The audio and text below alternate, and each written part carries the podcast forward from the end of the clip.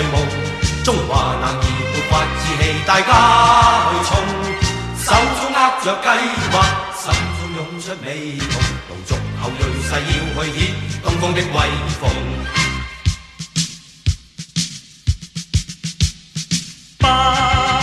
不惧强敌。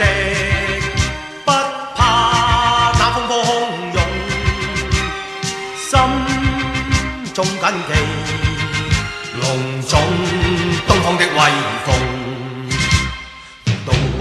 让你与我将一生都献奉。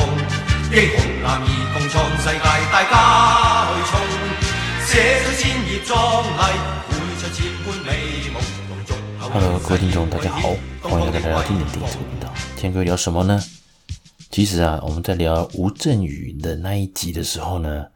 因为他几次的影帝的提名，那都刚好输给就是很强劲的对手。那刚好就有几位听众啊，然后也跟我联络，就说：“诶，下次我能不能做一些，包括金马奖还是像金像奖，有没有那种某一届可能很精彩，然后都是超强的那种影帝还是影后之类的这种对决，然后让我能够把那几届挑出来聊一下。诶，这个 idea 不错。”那我原本是想要从金马奖开始聊，可是后来发现，哇，金马奖的蛮多入围的电影啊，可能是中国的，那或者是说可能是比较，诶，像台湾有一阵子也是比较走向艺术片气息居多啦，所以其实我还蛮多都没看过，我讲真的。所以啊，今天这一集我想 focus 在香港金像奖的最佳男主角的部分。那如果查维基百科的话，其实也蛮多资料的，特别是有关香港金像奖的最佳男主角，维基就帮他做了一个一个介绍页。其中呢，有关很多好玩的记录，包括获奖最多的是谁啊？梁朝伟的五次，最年长的得奖者是谁啊？就是那个太保啊，就是靠着叔叔，他在六十九岁的时候获奖的。等等的很多好玩的记录。那今天想跟各位聊什么呢？因为我看到一个就是提名最多但没有获奖的男演员，各位知道是谁吗？成龙。诶，成龙哇，又来又来，怎么可能呢？成龙不是得过几次影帝吗？诶，难道香港金像奖没有吗？成龙他在影帝的这部分呢，他算是当年呢，算是第一位。啊，首次在台湾金马奖连庄啊，连续两年都获得影帝的殊荣，这也是当时也是一个记录啦。那成龙呢，其实他的演技，我坦白讲，坦白讲，成龙是有演技的，所以他很多经典的卖座电影，其实也都有入围当年的香港金像奖，他的入围次数比金马奖还多，只不过后来金马奖因为他的超级警察。哦，这《警察故事三》嘛，还有《重案组》都非常的经典，而且表现也很好，所以那时候连续的连庄。而香港金像奖的部分，我后来查了一下资料，发现哇，他真的是入围次数很多，总共入围了十个作品，但都目前为止都还没有拿到。那坦白说啦，以目前啊成龙的这个目前的年龄，偶尔几部作品。的出现，坦白说，要再去夺取这个争取，呃，香港金像奖的影帝这种等级的大奖，或者是金马奖，可能就比较呃难一些了。那当然，我们也希望啊，那个成龙，也许啦哦，能够再推出几部相当有质感的啊，相当棒的作品。毕竟他在我们这四五十岁的人的心中啊。还是一个一代巨星呐、坦白说，我先不讲他他之前的那个一些政治上的立场，还是一些比较争议性的发言啊。对台湾人来讲的话，那我就不讲那个，我只是讲他在电影上的表现，我们就不讲政治了。好，那我们就开始来整理一下成龙这这些提名到底输给了谁？香港金像奖其实算是呃相当有分量的一个亚洲电影的奖项。那之前我有提过嘛。台湾金马奖还有香港的金像奖，在某个程度上来说，算是亚洲地区的一个相当有指标以及有分量的一个电影的奖项。所以呢，其实几乎啦，亚洲演员或华人演员都以能够拿到香港金像奖或者是台湾金马奖的各奖项的一个殊荣为一个目标啦。所以你看啊，拿到金马影帝，我也是很开心；拿到金像奖影帝也是很开心，因为其实他的在等级上都是相当优秀的。成龙的第一次入围呢，是一九八五年，也就是香港金像奖的第四届 A 计划。哇，想到 A 计划，大家已经想出那那个，现在脑海一定浮现出那首配乐了吧？哒啦哒啦哒啦哒啦哒哒啦啦啦啦啦啦啦啦啦啦啦啦啦！哇，这都是相当经典的。A 计划当然它有两集嘛，都是相当好看、相当经典的。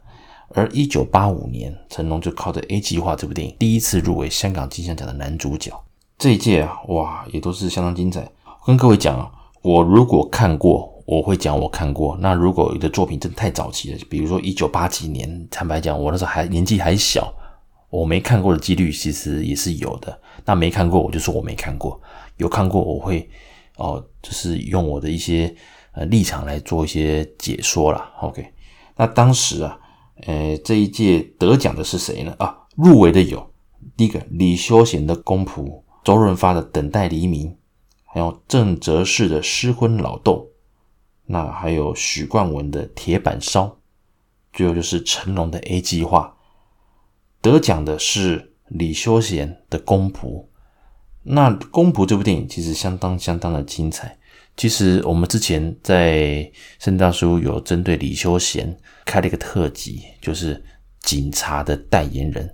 其实成龙在后来在某程度上，他靠着警察故事，还有后面的一些形象，那种正派形象，他也担任过香港警察的招募的代言人呐、形象的代言人。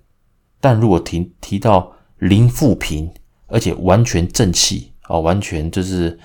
那个正气凛然，而且是很铁血的这个警察风格的话，那就是李修贤了。《公仆》这部电影相当相当的精彩。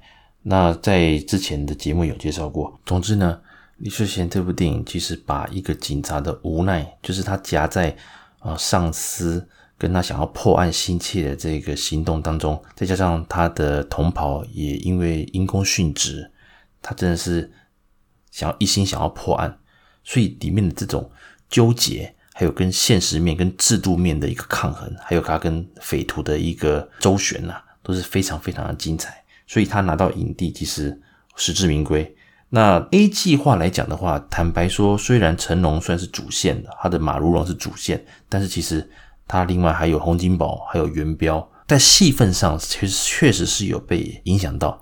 坦白讲，A 计划如果没有洪金宝跟元彪一起三兄弟一起来演出的话，可能会失色不少。还是一部好电影，但是我可以讲，李修贤就是公仆这个灵魂。公仆如果没有李修贤或换人演，我相信应该这个就撑不起来了。所以实至名归。至于郑则仕还有许冠文他们各自的电影，坦白讲我也没看过，所以。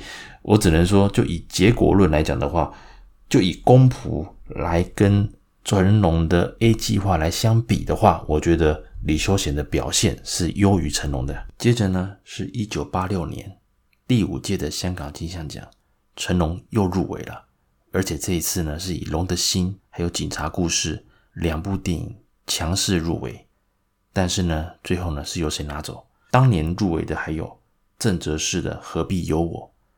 周润发的女人心，还有许冠文的智勇三宝。那坦白说，哦，周润发跟许冠文的作品我没有看过。那郑则仕的何必有我？哇，这个不用讲，这真的是经典中的经典。也就是这部电影让肥猫这个角色后来还往下继续延伸。这部电影其实是蛮悲剧收场的。那他也是有提到，就是整个的社会的现象。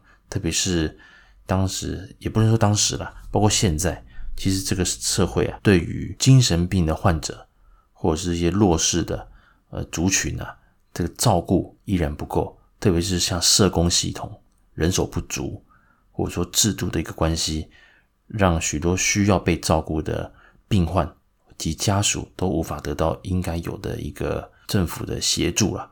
所以，其实这部电影在当时啊，题材相当的犀利，而郑则仕在里面的表现，那个肥猫啊，真的是让人家觉得很可怜，知道吗？而且在里面他也是被霸凌，那他去去那个这政府的一个社福的一个制度，又无法能够保全他们顾照顾到他们家人，哇，真的是他跟他母亲真的好可怜，好可怜。所以这部电影当时啊，呃，让郑则仕强势拿下第五届的香港金像奖影帝，而成龙在《龙的心》还有《警察故事》来讲的话，《警察故事》算是成龙在威龙猛探。就是要进好莱坞这个威龙猛探的一个失败之后，他决定自己来拍一个热血警察的，而且快节奏的动作片。警察故事就在这个背景之下产生出来的一个超强的经典。那龙德兴的话，当然他也是饰演就是照顾他的哥哥，就是洪金宝所饰演的，也是在智能方面啊有一些状况，所以他照顾他照顾的很辛苦。而他自己又身兼是警察，所以其实又是在这种家庭还有工作之间的一个两头烧啦。偏偏他哥哥又卷入了一个案子，所以其实整部电影的节奏也很精彩，而且很催泪。如果硬要讲整个的表现的话，我觉得《龙的心》在得奖上的话，可能会比哦《警察故事》还要再多一点胜算。只不过当年遇到了郑则仕的《何必有我》。哇，那真的是被打趴了。以当时整个的一个表现来讲的话，因为何必有我看过，那龙德兴警察故事我也都看过。就以这三部片来比的话，我真的觉得何必有我郑则仕的表现是非常的，呃，是在当时我就是觉得是比成龙的另外两部作品还要优秀。而八六年之后，成龙再一次的提名是什么时候呢？是九零年的，也就是第九届的香港金像奖。这一年的男主角提名啊，总共有六位，六个作品，五位呃提名者，分别是周润发，还有两部嘛，《阿郎的故事》还有《赌神》。那成龙呢，他自己是靠着《奇迹》入围的。接下来还有吴耀汉的《飞越黄昏》，还有洪金宝的《八两金》，还有许冠文的《合家欢》。除了吴耀汉的《飞越黄昏》之外，其他我都看过。那周润发基本上阿郎的故事，哇，这个不用说，在当时啊也是相当棒的。整体的哦，他跟张艾嘉的一个配合，还有小童星黄坤玄的一个超龄的演技，当然还有杜琪峰导演的功力啦，还有整个的配乐是罗大佑嘛，还有那首主题曲啊，恋曲一九九零，当时啊在票房还有在整个的一个评价上都是相当的棒的。同时啊，当年周润发还靠着赌神哦，也是拿下了。票房榜的一个相当不错的成绩。那成龙的奇迹，坦白说，呃，它算是一个大堆头的一个欢乐的一部电影。那里面当然所有成龙电影的元素，还有包括明星大堆头。早期哦，很多香港电影都喜欢把很多演员请出露个脸也算啊，客串一下。而且里面的许多配角都相当的精彩，像梅艳芳啊，她是主女主角是梅艳芳。那配角的话，当然像罗烈。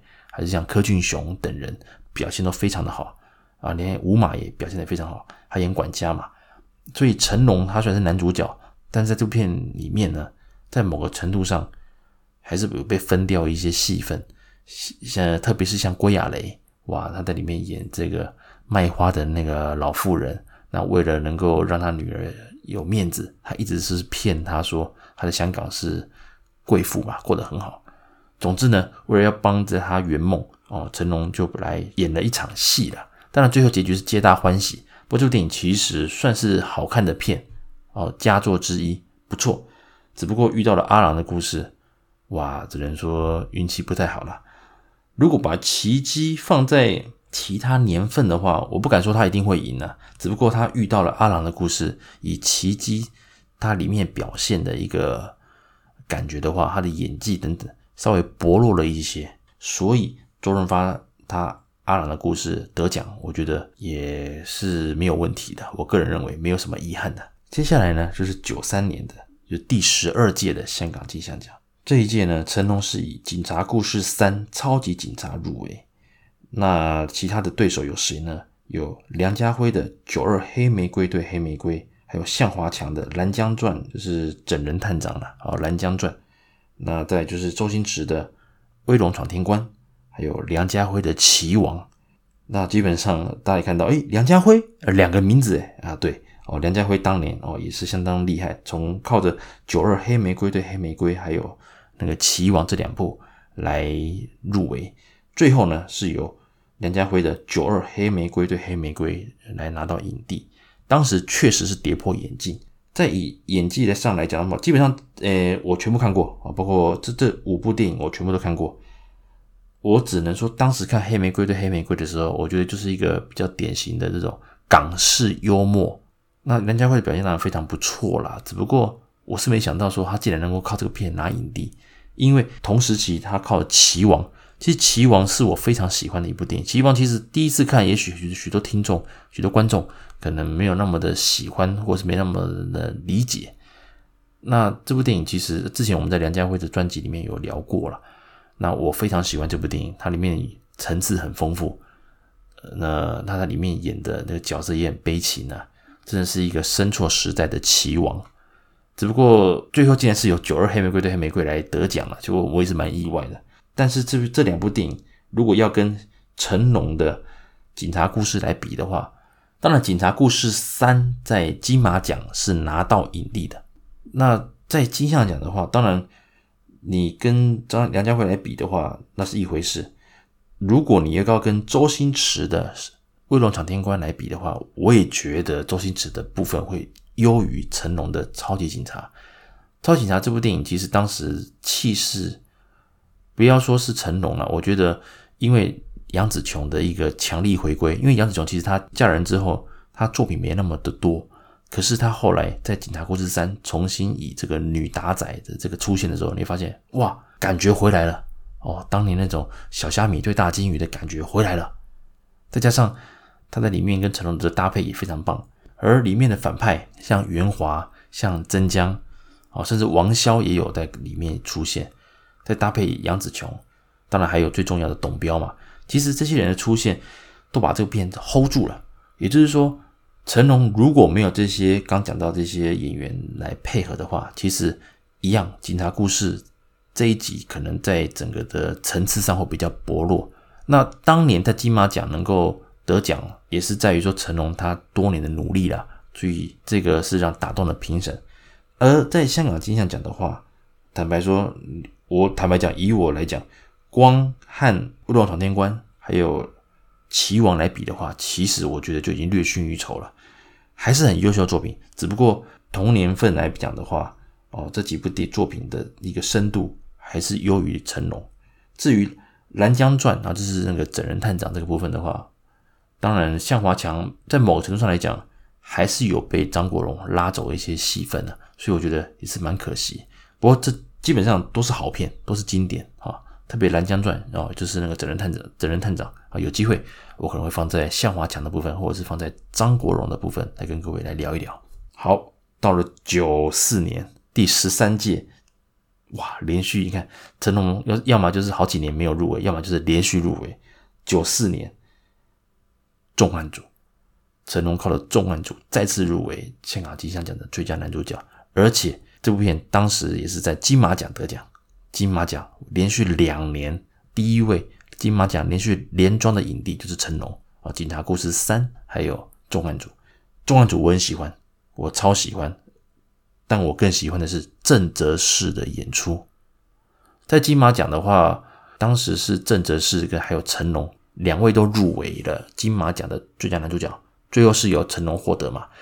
那香港金像奖的话，则是成龙一个人入围。那当时的对手有谁啊？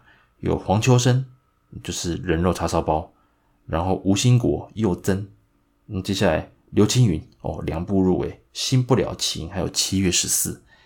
那我直接讲，那一年得奖的是谁？就是黄秋生的人肉叉烧包。在整个的一个话题上，当然黄秋生以一部三级的这种惊悚片，特别里面还有很多裸肉的，那个还有血淋淋的那种。杀人画面，看过的听众应该有印象。那个童年阴影啊，不能不行，那个小孩子不能看。诶、呃，应该是说我们连我们大人看了《人肉人肉叉烧包》都会有阴影啊。哦，这种当时的那种恐怖程度了，甚至让很多香港人连叉烧包都不太敢吃的那一阵子，就知道这部片的影响力有多大。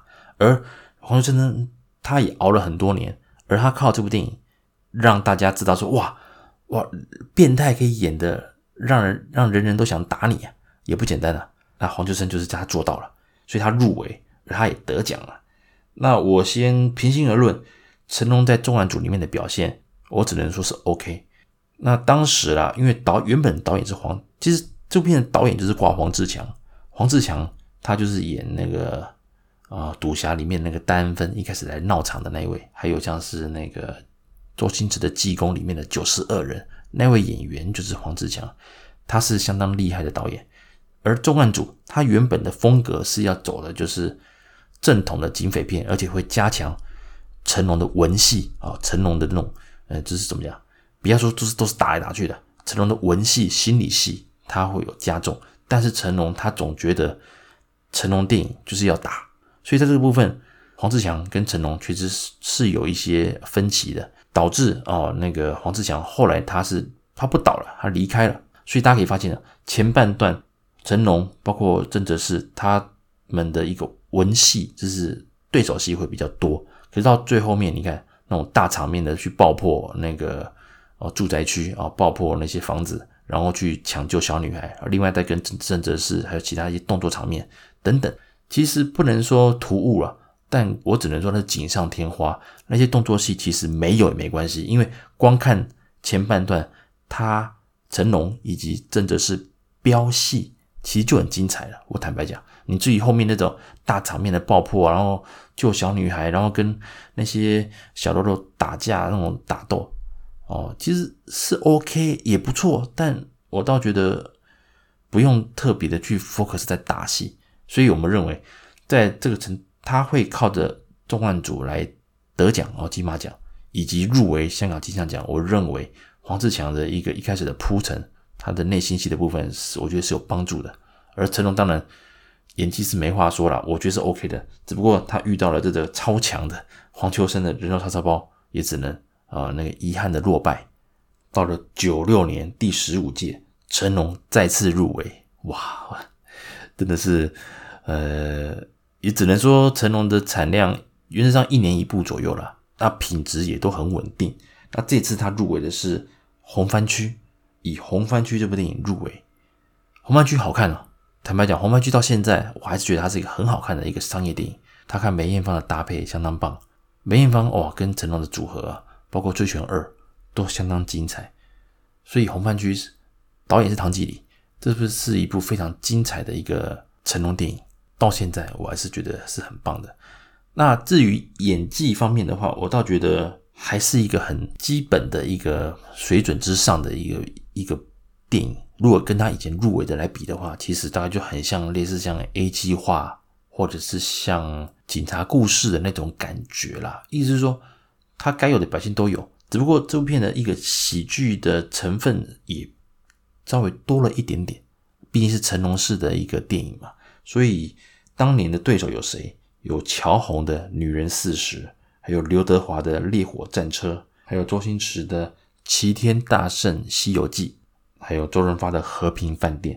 最后呢，是由乔红的《女人四十》得奖。《女人四十》是一个相当好看的电影，那许鞍华导演的非常好看，而乔红在里面当然他的演技相当的内敛、很沉稳。那整体的表现来讲的话，当然萧芳芳哦表现是相当棒，而乔红在这里面基本上两人对手戏也，也相当多，那也很内敛。最后的结局当然乔红她离开嘛，那也是让我有哦，也是让我有有有落泪啦。那所以。要这样讲的话，当然我先不讲刘德华、周星驰跟周润发的部分啊，因为这些电影我都看过。那周润发在《和平饭店》的话，其实，嗯，算是也是中规中矩，因为《和平饭店》还算 OK，只不过它其他的运镜上来讲的话，是比较偏向那种大漠的那种风格，然后就是这种西部片风格。那如果要讲一个内涵内敛的话，其实乔宏的表现是让人觉得。用整个生命去演戏的感觉，所以他就拿拿他拿影帝，我觉得跟其他的作品来比的话，我觉得实至名归这样子。那成龙呢，再次的啊落败了。硬要这样讲的话，我倒觉得刘德华的《烈火战车》的表现也比成龙的《红番区》好。我个人认为啦，我个人认为，所以也蛮可惜啦，蛮可惜。因为毕竟成龙电影还是商业取向啊。那当然，你许鞍华出马，对不对？包括像刘德华的《桃姐》，他后来得奖的《桃姐》也是许鞍华导演的，所以其实许鞍华能够演他的戏啊，基本上这个演员演技都要到位了。所以其实，呃，只能说遇到乔红还有《与女人四十》这部经典电影啊，那个成龙算是也是运气就不太好了。不过能入围就是肯定的，坦白说，九七年隔年哇，第十六届哇，成龙真的太厉害，再来再来再来。当年同时入围的有谁呢？一个是郑则仕的《三个受伤的警察》，然后刘青云的那个《义乌冲锋队》，那黎明的《甜蜜蜜》，还有王敏德的《飞虎》。那成龙自己是《警察故事四之简单任务》，再就是张国荣的《色情男女》。那这个部分呢，我在呃上一集的那个陈嘉上导演的部分，我有聊到嘛，王敏德靠的《飞虎》有入围。那这一届当然对手也相当强，成龙的这《警察故事四》，拿他跨国去演，那场面也好大。可是我觉得这一就以演技来讲的话，我觉得还反而没有那个《警察故事三》还突出，还要令人有记忆。甚至跟红番区比，我也觉得还好。这一届当然最后是由郑则仕《三个受伤的警察》而得奖，这部电影非常好看。那真的是，它里面有三段，等于有三个主轴啦。一个是王敏德，还有林晓峰。林晓峰就是《古惑仔》的那个包皮啦，那个演员林晓峰。那还有郑则仕，那郑则仕拿到了影帝。这部电影其实真的是他演的，就是全心全力在专注在警察这个工作，但他忽略了家人，忽略了他老婆。而他老婆最后跟他翻牌的时候，他也承认他外遇了，而且是外遇的对象是郑则仕的长官。就逼真的是整个发疯俩拱嘛，甚至拿着枪压着这个长官，要想要问个呃那个问个究竟啊，跟他来讨公道。那整部片的铺陈其实相当的精彩，而且有层次，真的是他的表现非常的令人动容。特别是当他知道老婆跟他讲说呃这些事情的时候，他整个转变暴怒，到最后。他在最后一段，他跟老婆只是问他说：“你有没有后悔嫁给我？”而他老婆说：“没有嘛。”他整个人就觉得哇，放下心了，因为他毕竟他说：“我做这一切都是为了家人，这样还不行吗？”他也透露出当时这个整个香港社会不止警察，他是他这个有点暗喻到香港社会的高度压力哦，工工商社会嘛，这种真的是就代表这种呃，一般我们男人在外面这种中年男人的压力。所以郑则仕演得相当用力，相当精彩。这部电影有机会我再放在郑则仕的一个介绍的特辑里面。总之，三个警察的故事啊，跟成三个受伤的警察这部电影，在整个层次上也相当棒。所以我觉得他得影帝也是没有问题的啊，相当棒。只能说成龙的《警察故事四》确实在整个的一个表现上，我觉得就弱掉了，甚至跟刘青云的《义乌冲锋队》。也是稍微逊色一些。接下来，九九年第十八届香港金像奖，哇，成龙再次入围。《我是谁》这部电影，哦，当时的对手有谁呢？就是黄秋生的《野兽刑警》。这个我也在上一集的陈嘉上的导演的特辑里面有聊到。那再是千叶真一的《风云雄霸天下》，还有什么片？刘青云还有梁朝伟都以《暗花》这部电影入围。再是黎明的《玻璃之城》。最后当然是由黄秋生的《野兽刑警》来获得。那相关《野兽刑警》的介绍，我在大家可以参考我们第一百集啊，陈嘉上导演的特辑里面，我有提到，这是神作啊。那只能说成龙的《我是谁》拿来跟前面这几部作品比，我都觉得没办法了，太强了。黄秋生的部分不用讲嘛，得奖了。千叶真一的雄霸，哇，站出来，雄霸根本就是为了千叶真一所设计的嘛。哦，这太厉害了。至于啊，刘青云跟梁朝伟他们的《暗花》里面的一个周对决啊，这种对手戏也相当精彩。而里面的《玻璃之城》表现也都不错，所以我只能说成龙这次入围，基本上一入围我都觉得他注定是陪榜了。坦白说，因为我是谁这部电影，我觉得还好，也没有到那么好看啊。他会入围入围男主角，我也觉得蛮妙。好，再次落败之后呢，成龙最后一次入围的话是二零零五年的第二十四届香港金像奖，哇，也同样精彩。当年的对手有谁呀、呃，先讲了，成龙是靠着《新警察故事》哦，《新警察故事》来提名的。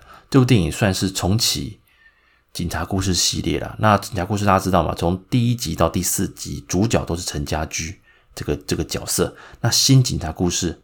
他叫陈国荣，就是完全就是跟前面的系列都不一样了，所以呃也别想到有陈家驹了。而里面当时像杨采妮也重新的出现，哇，那时候真的是不老的女神啊。而吴彦祖的表现也相当出彩，吴彦祖自己也拿到了在金马奖的最佳的男配角的部分。回到主角这边，好，同时还有入围的有梁朝伟的《二零四六》，哇，这个哇经典啊。虽然我觉得没有《花样年华》好看，它算是《阿飞正传》三部曲的最后一部嘛。呃，《阿飞正传》，再来是《花样年华》，再来是《二零四六》。二零四六我觉得还 OK 啦，只不过梁朝伟当然气势很强啊。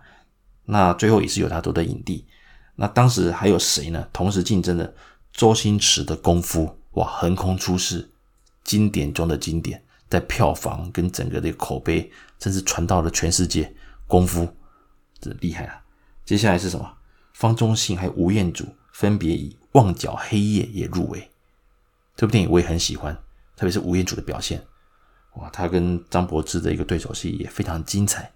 而方中信当然表现也中规中矩啦。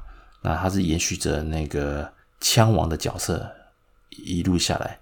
那枪王当然有机会我跟各位来聊过来聊来聊一下，我可能放在张国荣的一个特辑里面。OK，好，那我再继续聊。就是成龙的新警察故事。我刚提到这部电影的，它是就没有走所谓的成龙式幽默了，算是一个很正统的一个呃重新帮他打造。那导演是陈木胜，这部电影非常好看。陈木胜也把成龙的特性，还有他这个那个黑暗面，就是说，呃，你你是一个精英的传奇人物，可是你的小队却遭遇到哦吴彦祖他们这个。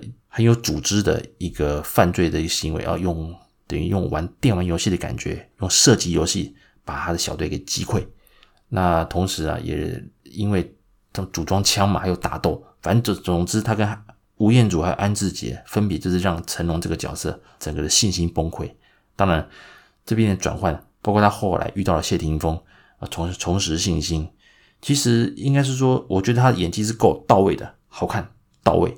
而谢霆锋还有吴彦祖的表现也非常的棒，只不过当时你遇到梁朝伟的二零四六，只能说就比较可惜了。不过如果是我，因为这些电影我都看过，如果你要问我，我这一票投给谁？我讲前三名就好，我会投给的是吴彦祖的《旺角黑夜》，然后再是梁朝伟的二零四六，然后是成龙的新警察故事。那当然，星爷的功夫也不错啦。只不过我是以演技来讲的话，因为我觉得成龙在《新警察故事》的的演技有更激发，甚至比《警察故事三》还要棒。我是这样认为的，哈，我是这样认为。只不过他还是没有得奖，然后输给了梁朝伟的《二零四六》，也是非常的可惜啦。而这也二零零五年之后呢，啊，也是成龙目前就没有再入围了。所以总共，啊，十部作品。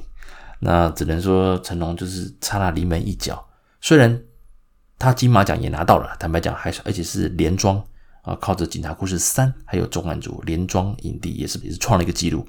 所以金像奖坦白讲，呃，我刚讲他入围很多，其实入围就是肯定啊。那么每年那么多作品，那么多优秀作品能够入围就是肯定。那以上呢，就是我针对啊、呃、香港金像奖一些好玩的地方。我会找这个也不算科普啦，就是以后我会找一些嗯、资料，那跟各位来分析。那今天呢，我先以呃男主角入围最多次但都没有得奖的成龙来做开端。如果反应不错的话呢，接下来我会针对啊、女主角，还有或者是最佳影片，还说还有金马奖的部分，有机会我会慢慢的跟各位来做特辑来介绍。以上呢，感谢各位的收听，我们下次见喽，拜拜。